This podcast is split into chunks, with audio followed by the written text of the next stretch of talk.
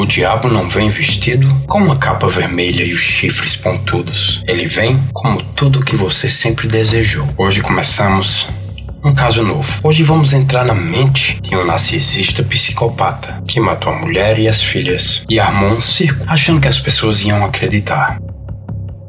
Dia 13 de agosto.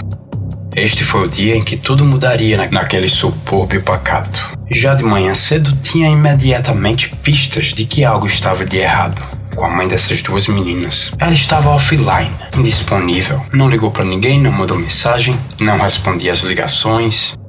Esta era uma mulher que interagia com seus amigos e familiares todos os dias. Ela viveu sua vida nas redes sociais. Conheço Nicole, uma amiga muito próxima da Shannon. Ela já sabia que quase que imediatamente tinha algo de errado. Isso não era como a amiga dela se comportava. Depois que algum tempo se passou, sem receber notícias nenhuma, ela decidiu que ia lá ver pessoalmente o que estava acontecendo. Nicole tentou se convencer de que ela estava apenas imaginando coisa. Ela tinha acabado de deixar a amiga em casa duas horas da manhã, depois de uma viagem que elas fizeram. O que é que poderia ter acontecido, não é? A Shannon estava grávida. Ela provavelmente estava colocando em dia aquele sono que ela estava tanto querendo. Ou talvez ela estivesse sentindo mal. Mesmo assim, elas se falavam todos os dias.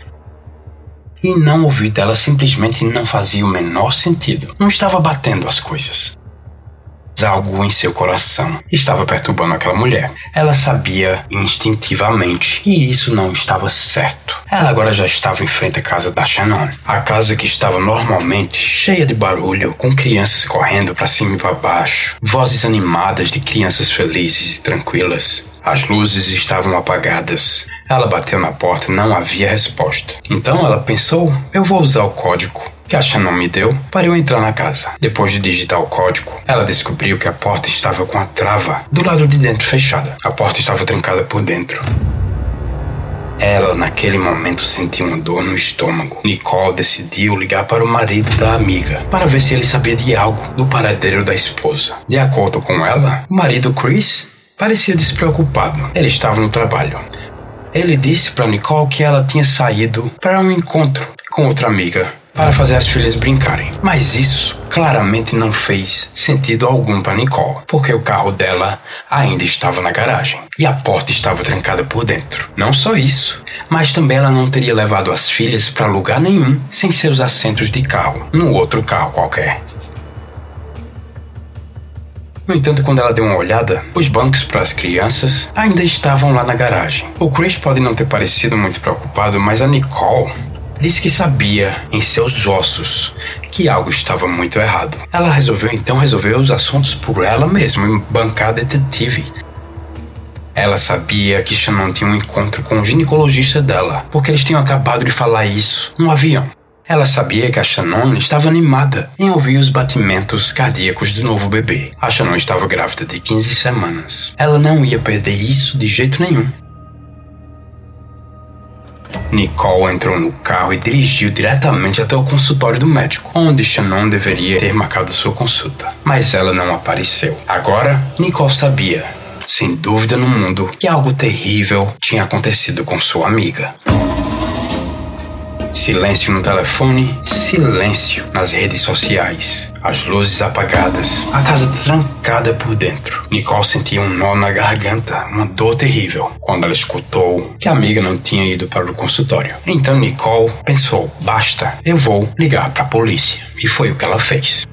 Eu estou ligando porque estou preocupada com minha amiga.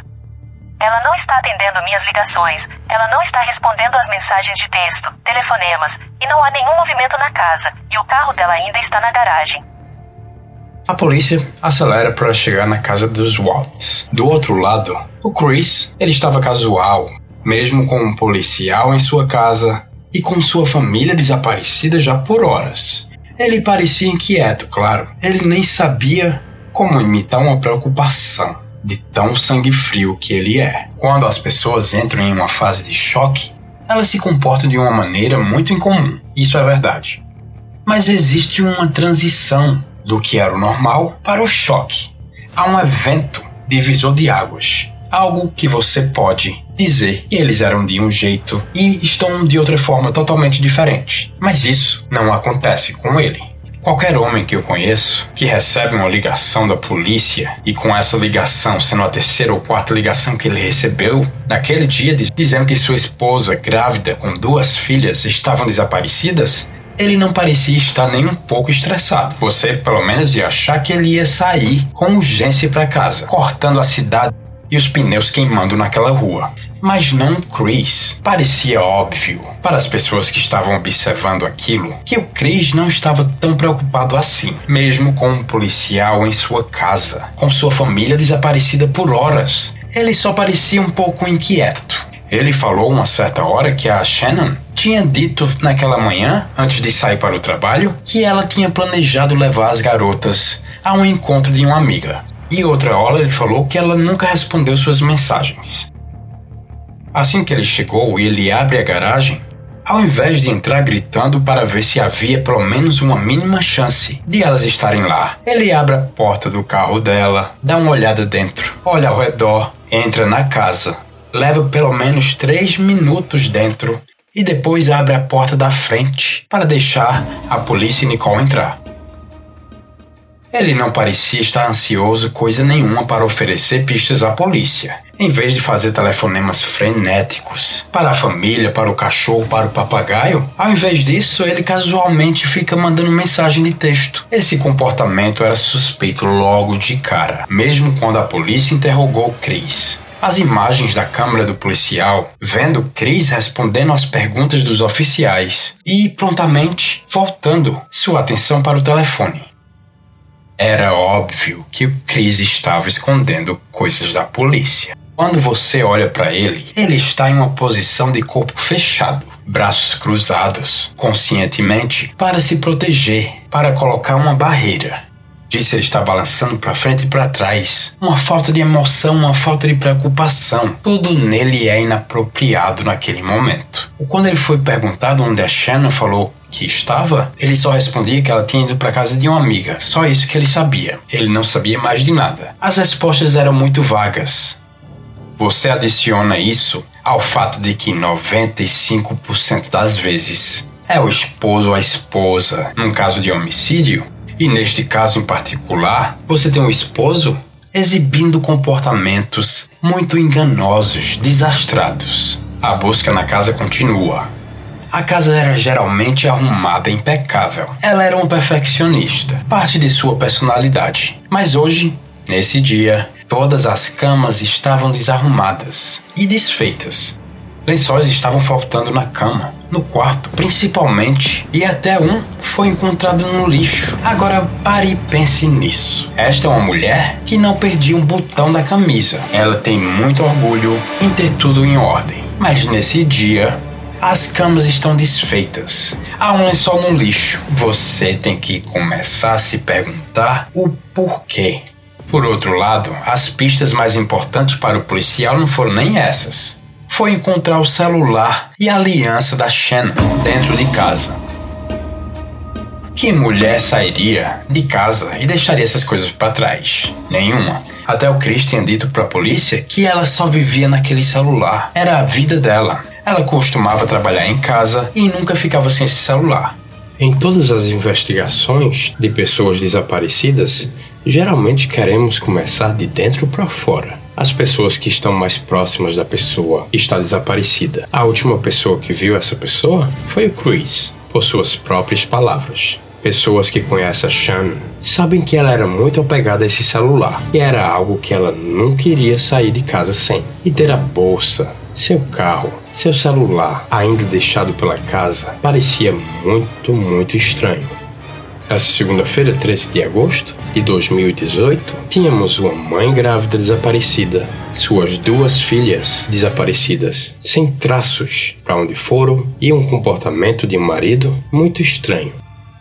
Enquanto os oficiais ainda estavam dentro de casa, o vizinho do Chris, o Nathan, chamou os policiais para verem a câmera de segurança. Chris também tinha ido para assistir esse vídeo. Se qualquer ação tivesse acontecido, aquela câmera ia ter captado. Às 5h27 da manhã, mostra o Chris dando ré no seu caminhão até a garagem. E em seguida o vídeo mostra o Chris fazendo algumas viagens da garagem para o lado do motorista, colocando algumas coisas no, no caminhão. De acordo com a câmera, não dá para ver o que é que ele estava colocando nesse caminhão. Mas o Chris começa a explicar do nada o que ele estava colocando no carro. Estava colocando meus refrigeradores, meus produtos para o trabalho daquele dia, meu computador, as ferramentas que estavam na garagem, tudo o que ele precisava para levar para o trabalho. O vizinho percebe o comportamento do Chris. Ele estava olhando muito para o telefone. Cada vez que ele falava algo, era para provar um ponto, um motivo. A linguagem corporal dele estava muito esquisita. Tudo bem que, em certos momentos, naquele momento de preocupação, ele poderia ter surtado. As pessoas se comportam de formas diferentes. Pode ter surtado porque sua esposa estava de desaparecida, pode ter surtado suas filhas estavam desaparecidas. Mas a maneira como ele estava agindo era um pouco muito estranho. Como um pai, meus olhos nunca teriam deixado a tela para ver se eu poderia pegar qualquer coisa que poderia ter acontecido, mas o Chris não prestou muita atenção. Ele colocava a mão por trás da cabeça, respirava fundo, de um lado para o outro. Quando o Chris saiu, a polícia ficou e o vizinho falou que aquele comportamento não era certo. Mesmo aconselhado por sua sogra a não fazer isso, o Chris decidiu apelar para a mídia. Sua esposa grávida e suas duas filhas estavam desaparecidas há mais de 24 horas, e foi assim que ele estava na entrevista. Na sua opinião, qual foi a bandeira vermelha nesta entrevista que fez a agente responsável do caso querer que ele vá para uma interrogação urgente? Quero-os de volta onde quer que estejam. Tipo, eu, eu não tenho nenhuma ideia de onde eles possam estar, onde eles estão agora. Quando cheguei em casa ontem, era como uma cidade fantasma. Ela não estava aqui, as crianças não estavam aqui. É como um pesadelo do que não consigo acordar. Só espero que ela esteja em um lugar seguro e talvez ela esteja lá. Eu as quero de volta. Quero tanto essas crianças de volta. Só quero que as pessoas saibam que quero minha família de volta. Se eles estiverem seguros, eles vão voltar. Eu só quero-os aqui. Sozinho nessa casa não dá. Quero dizer, ontem à noite foi traumático. Ontem à noite foi que eu não posso ficar nesta casa de novo. Como ninguém aqui, eu nunca vi algo assim na minha vida, a menos que fosse na TV ou um filme. Parece que estou vivendo um pesadelo, e não consigo sair dessa. Ela chegou em casa muito tarde, duas da manhã do aeroporto. Não, quer dizer, quando ela entrou, mas foi muito rápido só porque era de manhã, mas eu vi as crianças no monitor antes de eu sair. E foi isso. Ali está Celeste. Ela era apenas uma bola de energia. Celeste tinha definitivamente a personalidade de sua mãe. Bela ia começar o jardim de infância na próxima segunda-feira. E eles tinham, eles estavam apenas se preparando para começar, começar de novo. Uau!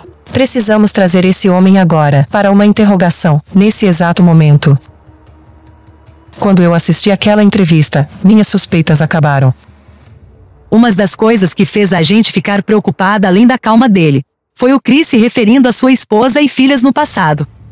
O Chris disse que sua filha era uma menina muito. Se ele está esperando e acreditando que eles ainda estão vivos, então por que você começaria a falar sobre eles no passado? Estamos todos assistindo a primeira entrevista do Chris basicamente ao vivo no noticiário das 5 horas. A preocupação que ele professava ter para sua esposa e filhos parecia muito fingida, parecia muito fria e calculada. Mesmo que as pessoas sofram de forma diferente, ele estava tão extraordinariamente calmo. Também, era muito inconsistente o que ele estava dizendo e como ele estava se comportando, que levantou um monte de bandeiras vermelhas. Os agentes do FBI já tinham predeterminado como a entrevista com Chris iria acontecer. Um começaria e o outro a gente viria só para só para conduzir com poligrafo, o famoso detectador de mentiras. Até aquele momento, Chris não era um suspeito. É muito importante para não alienar o Chris. Neste ponto, ele sabe muito mais coisas que podem ajudar a encontrarem sua família. Para manter o Chris cooperativo e comunicativo, o agente da FBI, Graham Calder, passou horas para obter uma declaração oficial. No entanto, como havia uma aparente falta de emoção vindo do Chris, era muito essencial que o agente aumentasse o calor. Fizesse as coisas esquentarem. O agente tinha um tipo de voz muito suave quando ele estava falando com o Chris, para fazer ele se sentir mais confortável. Era muito importante que o Chris não ficasse com medo ali, porque ele poderia falar: Eu não me falo nada agora, só com meu advogado. Então era muito importante manter aquele nível de amizade e aquele nível que ele não era suspeito, mas ao mesmo tempo ele estava fazendo perguntas muito difíceis.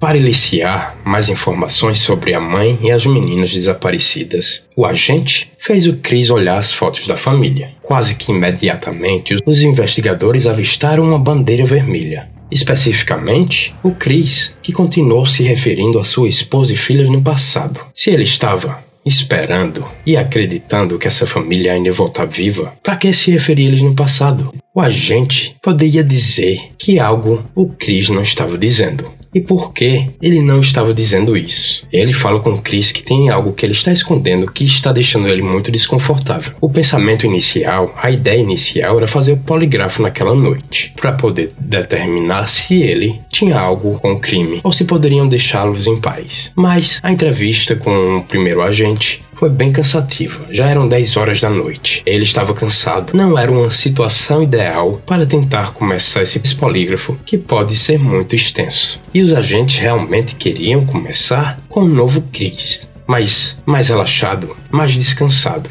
Ele, naquele momento, perguntou se o Chris poderia voltar no outro dia para fazer, e o Chris topou na mesma hora. Ele estava muito cooperativo com a polícia, entre aspas.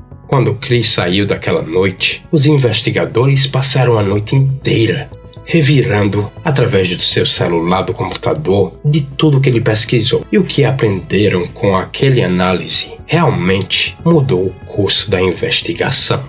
O policial faz isso como se fosse uma entrevista muito informal. Foi dado algo para beber, sentou, ao mesmo tempo no canto da sala tinha uma câmera gravando 24 horas. Entre várias perguntas, o policial tem que perguntar sobre infidelidade. O Chris fala que nunca traiu a mulher, sempre foi uma pessoa confiável, que se eles fossem fazer alguma coisa errada, eles primeiro falariam e conversariam antes que acontecesse. Os investigadores começam a encurralar o Chris não só pelas perguntas e pelas histórias deles, mas também fisicamente, colocando ele para sentar no canto da sala e sentando-se entre ele e a porta, como se a única maneira do Chris sair é ter que passar por cima dele primeiro. O investigador avisa que eles vão ter que chegar no fundo da verdade e pergunta ao Chris se ele faria um teste de detector de mentira. O Chris concorda rapidamente. No dia 14 de agosto de 2018, o Chris sai da estação policial um homem livre e volta às 11 horas da manhã, no dia 15.